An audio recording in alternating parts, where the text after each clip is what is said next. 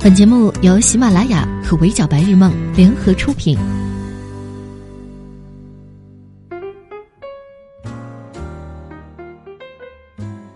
Hello，各位小耳朵们，你们好，欢迎收听今天的 Madam 神侃娱乐圈，我是 Madam 莫咪。这三个月呢，对于电影爱好者来说，一定是特别爽的一个月，因为基本每周都有一两部新上映的电影可以看。比如三月一日起的《绿皮书驯龙高手三》，三月七日的《夏目友丈人》，三月八号的《惊奇队长》，三月十五号的《过春天阳台上》，三月二十二号的《地久天长波西米亚狂想曲》，三月二十八号的《海市蜃楼》，三月二十九号的《小飞象》。不论是喜欢华语文艺片、奥斯卡获奖大片，还是动漫迷，都能够找到几部符合自己口味的电影。今天呢，Madam 就跟大家一起去聊一聊其中口碑争议比较大的一部《阳台上》。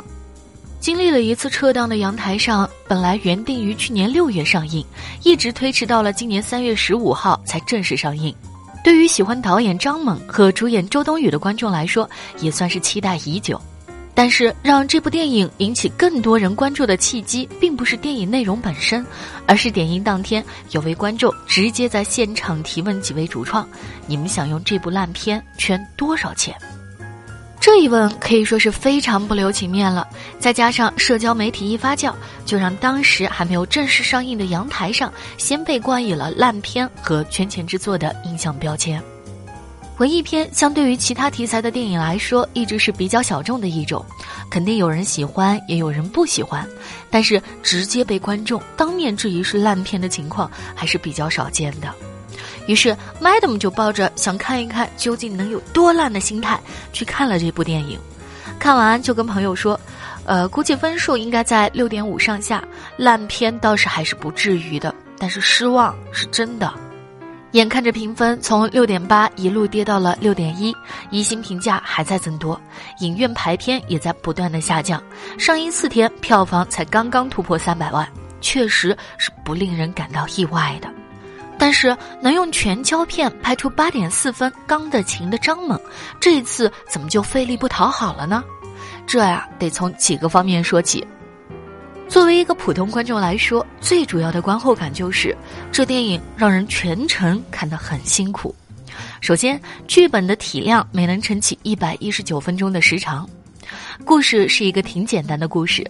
男主由王锵饰演的张英雄，他的父亲因为拆迁纠纷被气得突发心梗，意外去世了。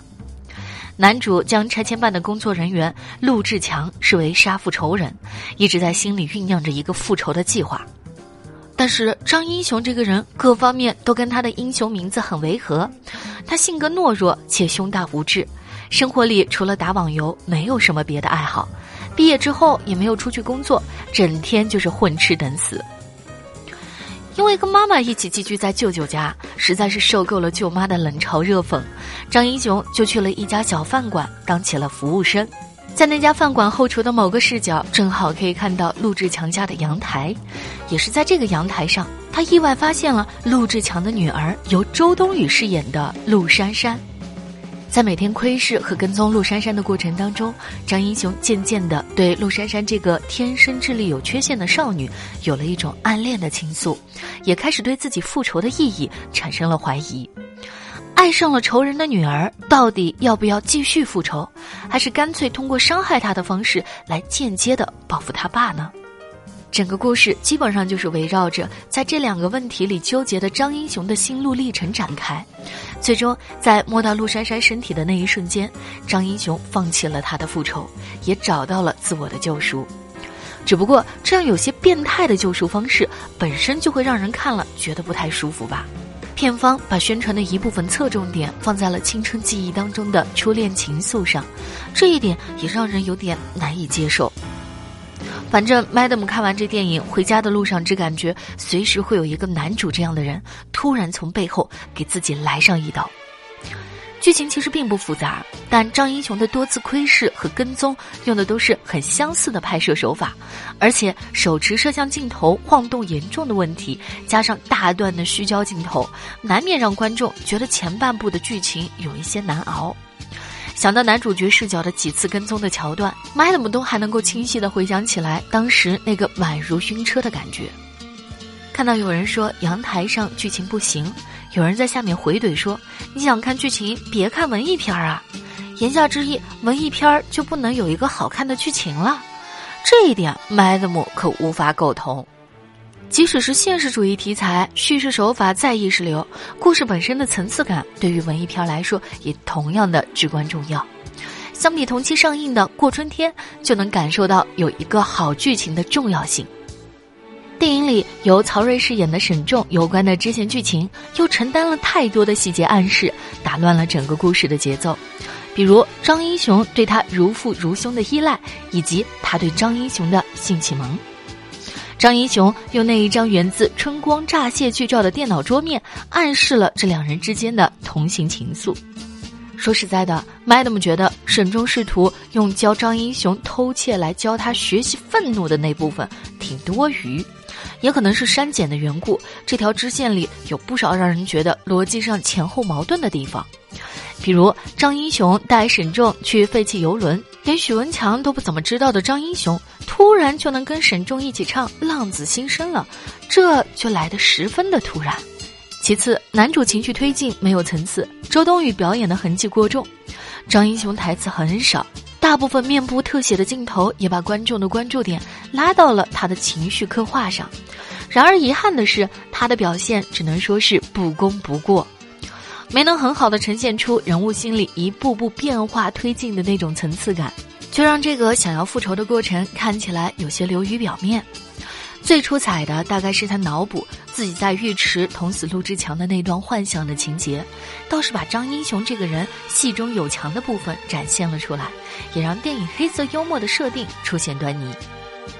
这回特别出演的周冬雨的一些镜头拍的可以说是很绝美了，几乎用拍广告大片一般的手法呈现出了张英雄眼中这个乖巧可爱的少女。能看得出周冬雨在很努力的扮演一个智力有缺陷的女孩，只不过表演的痕迹过重，对于角色而言就显得不那么有说服力。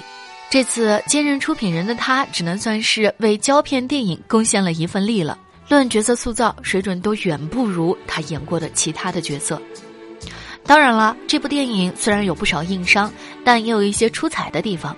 第一，自然是胶片设置的颗粒感，再加上导演通过使用多色彩来渲染出整个故事的情绪氛围。阳台上的视听语言美学部分是加分项，张猛导演的审美依旧是很在线的。第二，则是沪语的使用。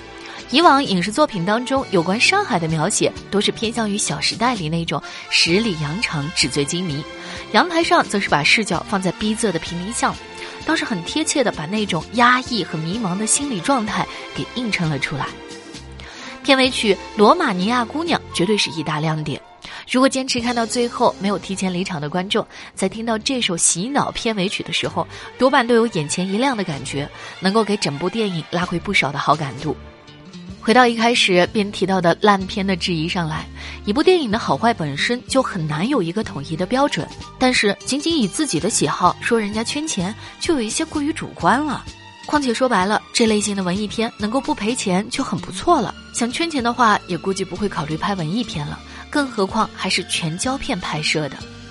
胶片摄影值得支持，但好的胶片电影不多，个人还是不太推荐看这部剧了。毕竟整个观影体验真的是很熬人，而且真的很晕。好的，以上就是本期 Madam 深看娱乐圈的全部内容了，我是莫咪，明天见，拜。